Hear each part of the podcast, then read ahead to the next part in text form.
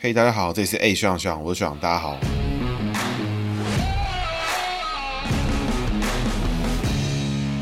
Hello，大家好，这是 A 学长学长，我学长，大家好，学长又回来啦。学长今天要讲的是柯智恩哦，大家一定很好奇，上一集已经做了预测，那这一集为什么是做柯智恩呢？为什么是他？因为这个柯智恩呢是今年度二零二二全国民党最中党爱国的一位候选人，所以呢。今天呢，最后一集黄金周就留给他。那同时呢，在这一集的后面也会跟大家分享一些选战啊，黄金周到底会发生什么事情？通常黄金周代表什么意义？好，照惯例，我们一样先从姓名学开始哈。柯智恩一九六二年出生哦，民国五十一年，所以今年刚好六十岁，他就是今年的壬寅年出生，属老虎。柯智恩的字呢是志气的志，恩是恩惠的恩哦。那我担心大家可能还不知道柯智恩是谁。柯智恩是今年二零二二高雄市的国民党籍候选人，所以柯智恩呢今年代表国民党在高。高雄参选，那四年前呢，国民党的高雄参选人是韩国瑜，哈，掀起一阵旋风。那柯智恩呢，看起来是是还好啦，所以我们继续回到姓名学的上面来讲。柯智恩在人际关系上面呢，有没有用志气的志来做解读？这个志呢，就上面一个士兵的士，底下一个爱心的心。那爱心的心呢，就是这个心就是老虎吃肉的意思，因为它本身呢是属老虎。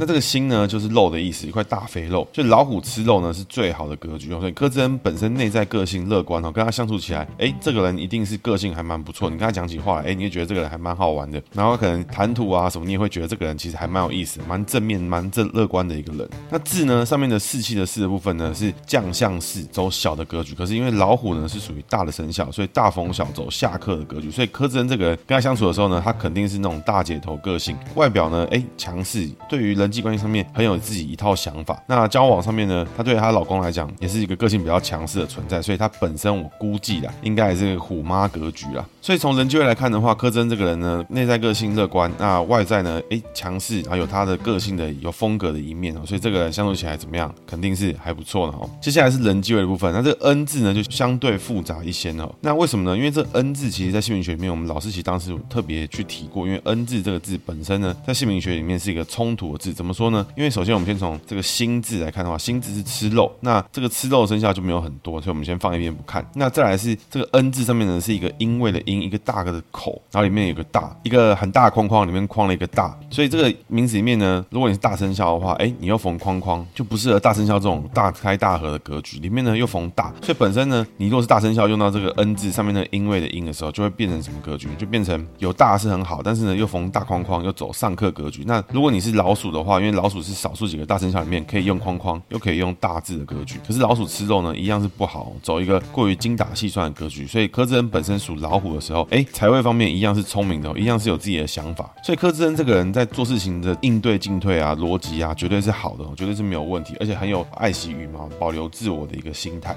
那这个恩字呢，上面这个框框的格局呢，在老虎来用的话，就是走一个上克格局，会想得多，做事情追求谨慎细心啊，哎，会想要做的比较谨慎一点的这种格局。但是呢，这个 N 字上面那个风大呢，对于老虎来说又是好的，所以柯智恩的工作位呢，其实是相当不错。基本上柯智恩这个人哦，他的内在个性啊、内在的想法，对于整个他个人的表现来说，绝对都是一个很好的格局。为什么呢？因为大家只要看到他的名字底下都有一颗心，那老虎吃肉呢，就走好的格局。但是外在层面呢，表现起来就不是一个像他内在里面这么强壮的格局。所以柯智恩这个人呢，是需要一个比较稍微近距离去认识之后，哎，跟他聊完天，更认识他，跟他一起共事，哎，你会发觉这个人其实还蛮有意思，还蛮有魅力的。那这个人际位走下课哦，工作位走一个上课格局。大体上来说，他就是一个比赵少康还要好很多的格局。为什么呢？因为基本上柯志恩这个人对于他个人生肖很好的格局，就是老虎吃肉部分。但是呢，在人际位相处的时候，走一个强势格局；但是在工作上面呢，又走一个比较细心谨慎的格局。所以这两个地方一定要分的比较清楚一点。因为有的时候，大家看到这个柯志恩的讲话应对进退的时候，你就觉得，哎，这个人是一个强势个性的格局的人。但是呢，这个人如果平移移转到一个需要去做一个领头，需要作为一个这个重炮手，需要作为一个这种进攻型的角色的时候，哎，他就变得过于的细心谨慎。那最好去应对的人是谁呢？一样哦，就是我们刚刚提到赵少康。为什么呢？赵少康本身一样是属老虎。那赵少康里面呢，他的名字少字里面也有小字的格局，康字呢一样有盖子的意思。所以这两个人其实很像。所以如果柯震要个人成为一个重炮手，个人成为一个这种强势格局，有没有新闻大哥大或什么这种的？我个人觉得他是比较没有机会。就像赵少康一样，哎，战斗栏的时候喊的是什么？震天嘎响，跟鬼一样，喊的好像就是民进党都要被他全灭了一样，朱立伦也要被他灭，就全国民党都被他灭，全台湾就只剩下赵少康跟外省蓝有机会，大概是这种感觉。但实际上做起来呢，哇，又要讲求爱惜羽毛，又要讲求这个不伤身、不伤形象，哇，所以他的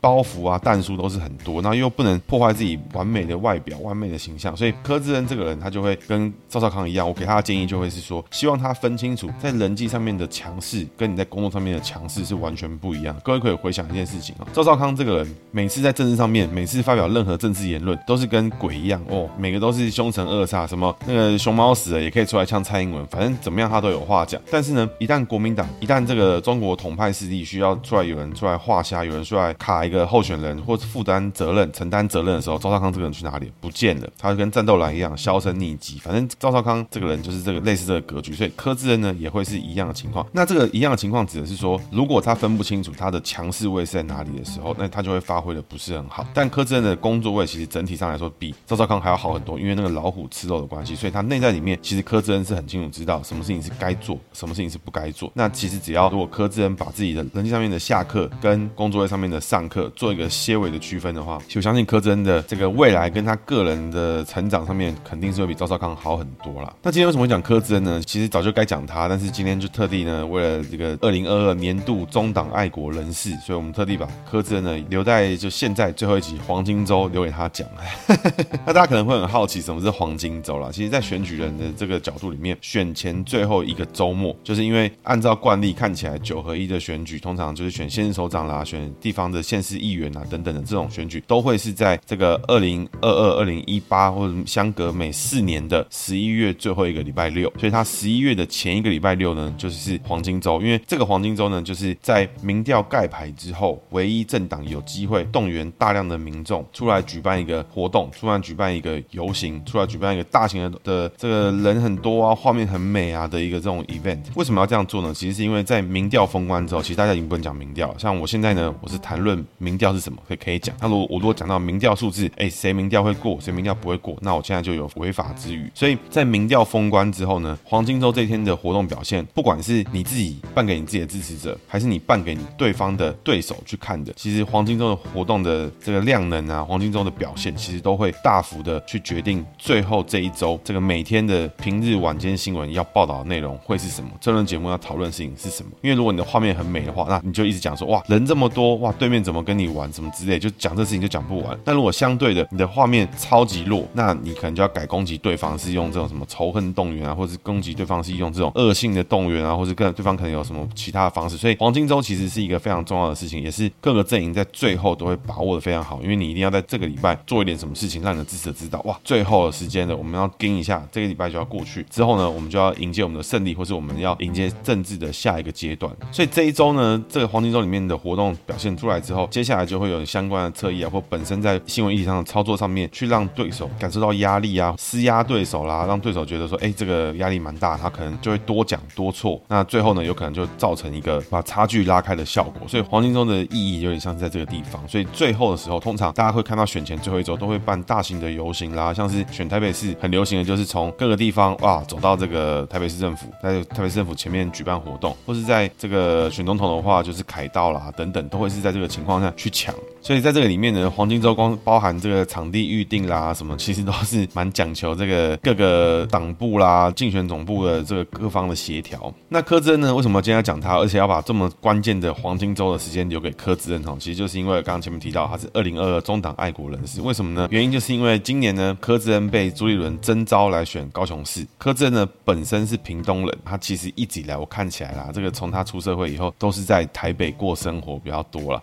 这个。他在二零一六年的时候，以教育专业，然后获得国民党提名不分区立法委员。那他本身是教育专业，看起来资历是相当不错的啦。那我相信学业上面、专业上面应该是不成问题。那本身其实，在维基百科上面也有显示啊，他曾经有主持过台湾电视公司的《世界真奇妙》，获得金钟奖的教育文化节目主持人奖。所以柯志恩这个人专业怎么样？我觉得应该是还 OK 啦，就是你相处起来肯定是还不错。那他的转捩点是哪里呢？是在二零二零年的时候，代表国民党参选板桥东区立法委员。那当时呢，就是据说是有这个韩国瑜什么小。对很白事件害他倒掉。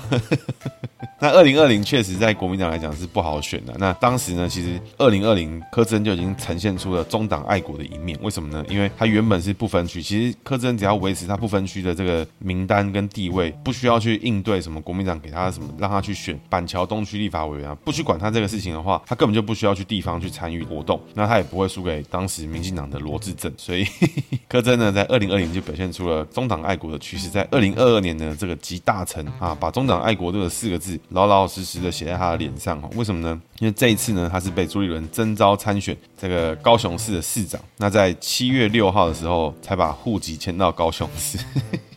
我在想，就是这真的是蛮幽默。为什么会说到中党爱国呢？因为其实全世界的人，包含高雄市自己的，不管是议长、议员啊，什么都好了，大家都知道，看起来这一次要赢陈其迈机会真的是太低。第一，当时韩国瑜有办法赢陈其迈，其实就是韩国瑜是天才之外，还有很多外部的力量去施加，同时那也是反民进党势力最大整合的一次。那二零二二的时候，就局势就已经不是这样了，前面就已经有一个落跑市长，前面就已经有个韩国瑜把国民党的盘整个都玩到崩盘。结果柯震呢，还是力挺朱立伦啊，确实呢，把户籍迁到高雄市，准备来做参选。这大概就是什么概念？就是第一集的哈利波特还没进霍格华兹啊，翻一页，下一集他已经进第七集。这个都是一个非常险恶的情境啊。那对于一般的政治人物来说，其实爱惜羽毛啦，不要去输啦，其实都是一个相对好的策略啊。就是今年不好意思啊，身体不不舒服啦，这个不太好啦，陪家人啦什么的。等到时机好的时候，我们再出来，其实就可以。柯志恩呢，其实就是这个中党爱国之心啊。是特地呢空降高雄，然后去承接这个没有人要承接的事情，而且他空降的时候呢，还没有造成任何地方派系的反弹。为什么？因为地方派系就觉得好，你要承担给你承担最好，不像说你看桃园，哎，张善政来的时候，可能当地还有鲁明哲啦，还有什么万美玲啊，都每个人都表态想要搞事，所以柯志恩跑来选高雄哦，真的是中党爱国了。因为包含他自己哦，可能都知道他不可能赢过陈其迈，是怎么赢都不都不可能的，所以他还愿意出来选。其实我真的是觉得他对于国民党非常有爱哈。那为什么会一直强调这件事情呢？是因为柯志恩的刚前面提过，他的财位是老虎吃肉，非常知道什么事情是有所得，什么事情是该争取的，什么事情是应有的权益，他必须要拿到。那柯志恩还愿意扛着这种明明就知道输定了局势，还出来选高雄市长，所以第一个肯定是这个中党爱国啦。第二个呢，就是什么？就是我觉得可能朱立伦。有答应他，或是跟他彼此之间有什么协议，就是说，哎，以后有什么机会，可能第一时间会排到你。那我这边不知道，我自己是觉得非常有可能，就是如果选的不错的话，他就有机会拿到这个未来的副总统候选人之类的。我是不是很确定？这是我这边是我完全随便瞎掰预测的。那我是不确定。但是包含柯志恩本身，其实他当时在选的时候，哎，他都觉得这个觉得没机会。那这个是有新闻可以论证哈，因为在十一月十四号的时候，柯志恩跟江启臣合在高雄扫街的时候呢，他当时有开直播，那麦克风呢其实是没有关的。这个影片呢现在都还在柯志恩的脸书上面。那他们在直播扫街的过程的时候呢，他说了什么呢？这个柯志恩跟江启臣两个人闲话家常，江启臣就说啊，这里以前都是蓝的呢。柯志恩用台语回答说啊，现在全部都没了，你看怎么办？以前最蓝的地方哈，真的是哈。那江启臣就接着说，以前客家都是蓝的。柯志恩说，原住民以前都是蓝的啊，现在都没有了，二十年没有执政，踢尿尿，类似这种感觉。那。柯志恩呢，还一边跟大家挥手，他因为戴着口罩，所以其实他是跟江启臣是一直在聊天的。所以大家可能可以注意一件事情：以后你在路上看到有人在车扫的时候，他们搞不好其实在闲聊，只是手一直动了。那柯志恩呢，就跟江启臣聊天说啊，台中很稳哦，这次应该蛮稳的吧？蔡其昌排场还是很大。那江启臣就说要小心啊，台中、高雄都有县区、市区的问题。那后来聊一聊，聊到空污问题之后，江启臣就说，哎，这里空气很差哎。柯志恩就回答说，就是这样啊。江启臣居然说这几天空气也不好啊，指的是空气品质，台中也不好。那这个基本上有一点是在打脸这个 妈妈市长卢秀燕，为了拯救台中空气啊，讲半天，四年之后，其实连江启臣都觉得台中空气也不好。那柯志恩就说啊，我们高雄惨得不得了了。所以其实在这边就可以看到，其实连柯志恩自己都觉得很没有信心，很很觉得不行。那我觉得这个其实跟国民党一直以来的方向跟策略都有关系啊。为什么呢？其实国民党一直以来都是以这种北部观点啦，都是以这种党中央观点去看。他看到高雄就觉得高雄又老又穷，看到台南就觉得是又又老又穷。什么看到别的地方，只要你是台北以外，只要你不像台北，只要你不是台北，那你就是又老又穷。就是没有机会。一切大家都要向着看着台北的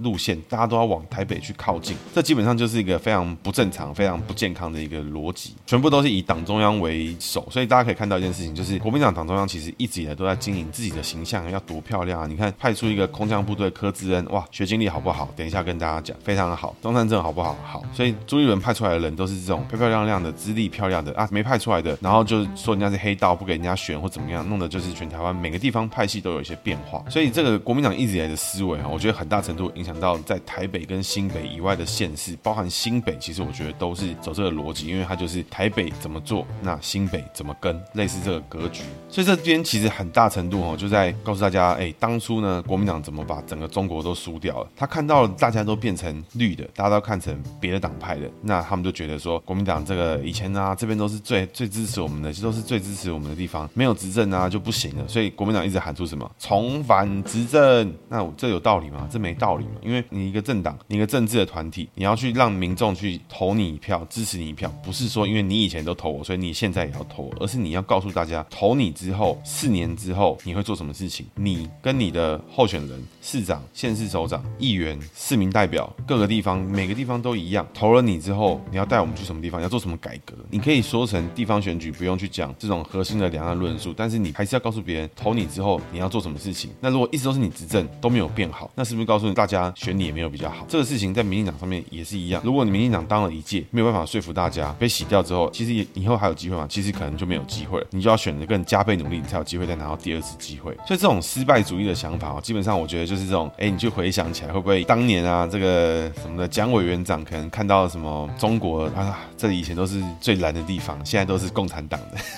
当初国民党怎么输的，现在就是在台湾怎么输的。不止呢，在中国可以输掉百分之九十九点五以上的领土，在台湾呢也是这种一票一票的输下去。国民党现在的策略哈，就是等着什么？等着对手犯错，完全看不出来投给国民党代表什么，只是要把现在的人换掉而已。那换掉之后，到底为什么是换你？你凭哪一点证明你比别人好？就跟柯文哲讲的一样，改变成真，他是不是讲的是实话？确实是改变啊，只是他没有说是改得更好啊。所以改变成真是不是改了嘛？改了啊，他有骗你吗？没有嘛。那有没有改得更好？也没有嘛，对不对？所以柯文哲。会骗你吗？不会嘛，对不对？那讲到这边呢，其实我们就要来回推一下柯志恩的这个个人经历啦。其实柯志恩哈，大家如果不知道的话，都以为他是学者背景出身啦。其实我觉得这不是他最重要的背景。那他可以在这个地方走得这么稳健哈，我觉得最重要的地方都不是来自于他的学经历。那我们先从学经历开始，因为这个可能相对不是很重要。那他本身呢是这个屏东潮州镇人，现任的淡江大学教育心理智商研究所的教授，国家政策研究基金会执行长。这个听起来好像很屌哈，其实应该是国民党的。官方智库了，那曾经当过这个立法委员不分区的，那是淡江大学学务长，曾经当过哈，那曾经当过国民党的副秘书长。那学经历的部分呢，他是在政大的教育学系毕业之后呢，就去到美国密西根州立大学攻读教育学硕士。那之后回台湾当电视媒体的工作。那在一九八八年的时候，用我们刚刚前面有提到，在《世界真奇妙》这个节目之中获得了第二十三届金钟奖教育文化节目主持人。之后呢，再回到南加州大学去攻读教育心理学博士。那之后呢，还在南加大的这个学习中心担任督导。那之后，在他学成归国之后，就回到了政治大学教育研究所兼课，然后也加入了这个 TVBS 的娱乐新闻第一任主持人，TVBS 儿童新闻第一任的制作人。那参与多项公共电视节目跟其他节目制作，所以他本身呢，柯震的背景上面是有横跨到这个教育文化跟媒体制作的部分。所以，如果你拿这样的一个资历背景作为不分区名单的话，确实本身不但有战力，而且还懂这个怎么样去看这些相关的教育文化。的预算啦等等的，那还有教育背景，然后又有很多学生，所以在选举上面来说，绝对是有好处的哈。那在二零一九年的时候呢，这柯志恩代表到国民党参选的板桥新北市第七选区，然后去选板桥之后，哎，输给罗志镇。那我刚刚前面提到，我觉得他最重要的资历来自于什么呢？是来自于说，这个他的父亲呢，柯文福，其实在一九七三年跟一九八一年当过两届的屏东县县长。他爸爸呢，柯文福也告诉柯志恩，这辈子呢，最好不要重振。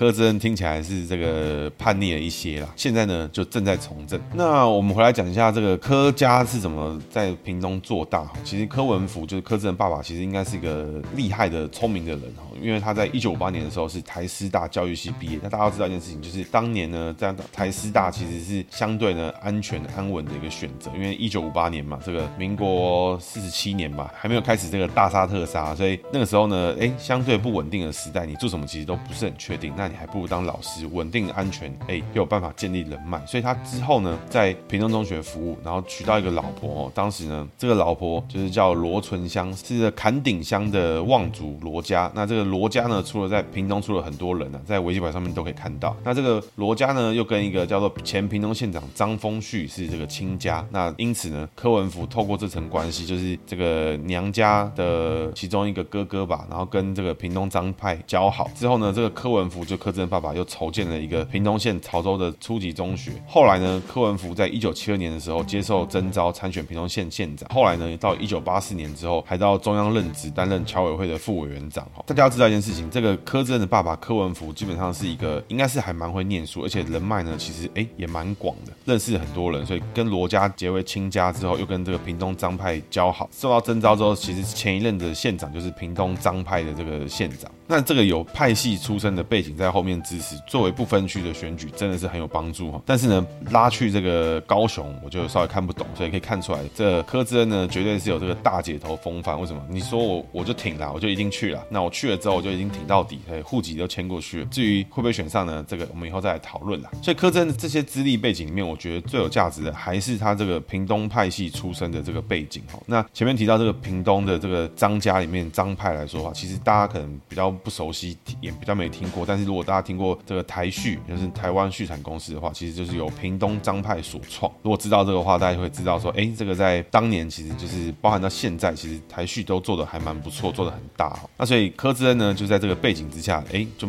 走上了政治之路。那其实我个人哦，看来看去，我都觉得这种失败主义就是国民党最大的问题，就是说什么啊，现在大家都民心思变啦，然后 K 料料这种讲这种废话，然后就开始说，哎，他们都是以前你们还是要回来支持我啊，你们以前都支持国民党的，现在民讲这么烂，你们一定要把它换掉。那这就是一点逻辑都没有。因为政治上面，其实你要去说服别人的话，就为什么我们要尝试新的？是新的更好喝吗？为什么我们不永远支持旧的就好了？为什么我们不要尝试看看新的？为什么？因为新的总要有新的理由让别人想去尝试啊。如果你今天觉得说民进党执政执政的很烂，你想要他把它换掉，那你要说出一套更好的方式，你要说出一个让别人愿意投你的方式，然后证明给别人看，你真的就是更好的人选嘛？这才是一个民主政治之下最。核心最核心的观念嘛，就是你如果觉得别人不好，你是更好的人选，那你就要展现给别人看，甚至在过程之中证明你比对方更有能力做到这件事情。经由这样的过程之中，大家在共同的核心政治价值之上去做连结，组成一个党派，那慢慢的去说服别人，这个党派是有品牌价值的，这个党派是有团队作战的，这个党派是可以一起让台湾变得更好，让台北变得更好，让桃园变得更好，让高雄变得更好，让所有地方都变得更好。那这才是这一个党这个党派该有的价值，而不是说你看现在。这个党多烂，现在这个党做的不好，你其实也没有办法告诉大家你做的更好。然后你就说是不是要把它换掉？那这是不是就等着对方自证自己很烂之外，你其实对于选举你是无能为力。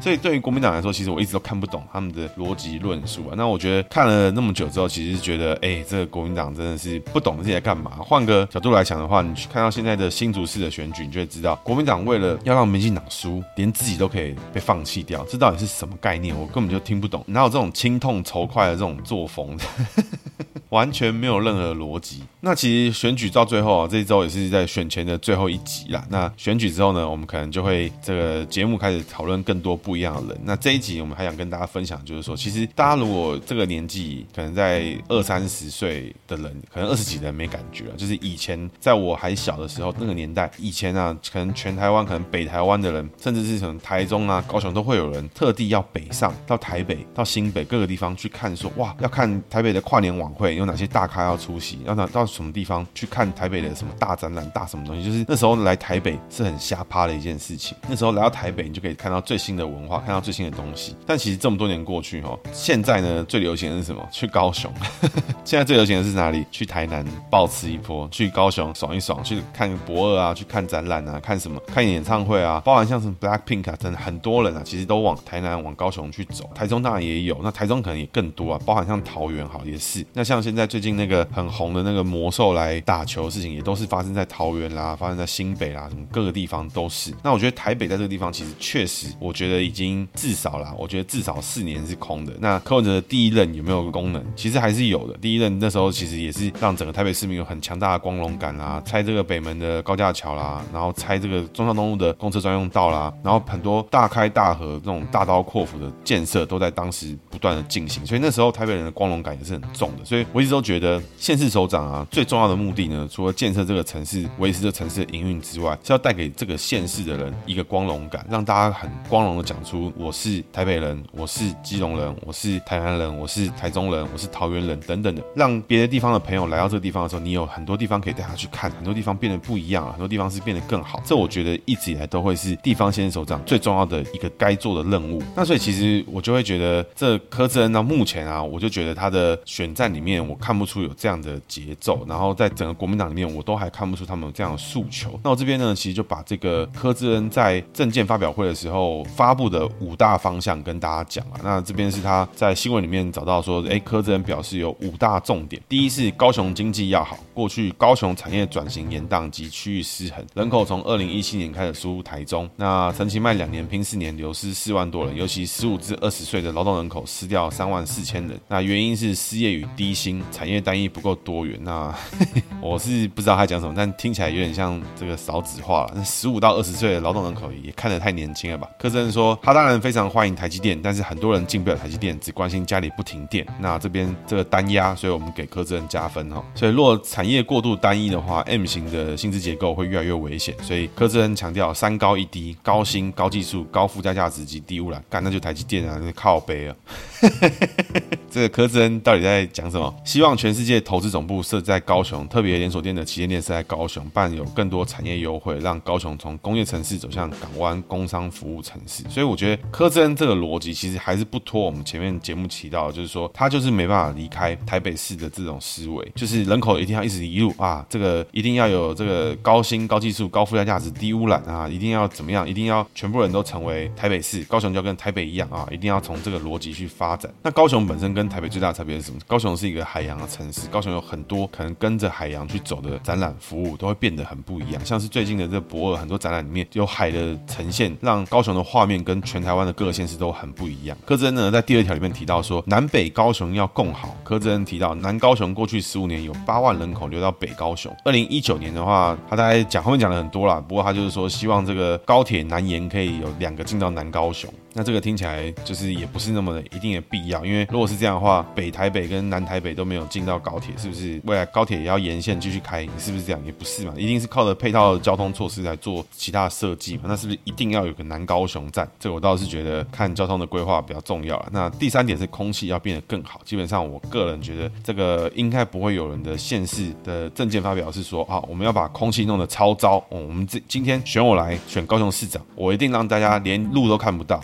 出门什么东西都看不到，我们出门就是一片迷雾吼，跟世纪帝国一样，战争迷雾，你什么都看不到。我保证你各位，空气一定变得烂到不行。我们以后都只烧煤啦，机车也是用蓝煤的，有没有可能有这种证件？不可能。所以第三点，我是不知道柯震的诉求大概是什么。那第四点呢？柯震提到说教育要变好，柯震主张成立托育发展科，重视双语教育及城市语言撰写。基本上我觉得托育发展科非常的好。这这个地方是我不是我不确定陈其迈有没有提到，不过托育发展科是很重要的地方，因为很多。的这个年轻的家长啊，其实对于托育跟工作，其实一直以来都是一个最大的挣扎。那包含小朋友出生之后要交给谁，有没有后援的力量啊，都会是我们这个年纪的年轻父母非常考量的地方。所以这是一个非常好的点。那不过你在托育的时候，就要人家去写城市语言，这个是稍微哈扣了一点。那另外他还有提到，就是说改善偏乡的隔代教养跟减轻老师行政负担，所以这是这一点呢，其实我觉得是柯志恩你现在讲的事情，应该他把这拉到第一点去讲，因为这才是柯志恩的教育专业啊，不是吗？他怎么会把它延到第四点才来讲？这是他最重要的、最有亮点的一点啊！你应该就是好好讲，就是说柯志恩会成为高雄所有劳工的后盾，高雄市政府要帮助你们成为你们最强的后援，不只是协助这个产业进到高雄，还要让高雄的年轻人在这边工作的时候是没有后顾之忧的。高雄市政府会帮着你们，陪着你们小孩一起长大，我们还会把。教育做好，因为我是教育委员会出身，我是教育背景出身，有没有？第四点写成第一点，加我这一点，柯志恩搞不好就选的更漂亮啦。结果你把它选到第四点，我是看不懂。第五点，柯志恩提到说，生活要变好，柯志恩主张要落实治安、公安、食安、环安及交安，那成立很多小规模技能浮动线，因应高龄社会，那打造一百座全龄共荣公园啊，这个我觉得第五点也还蛮不错的。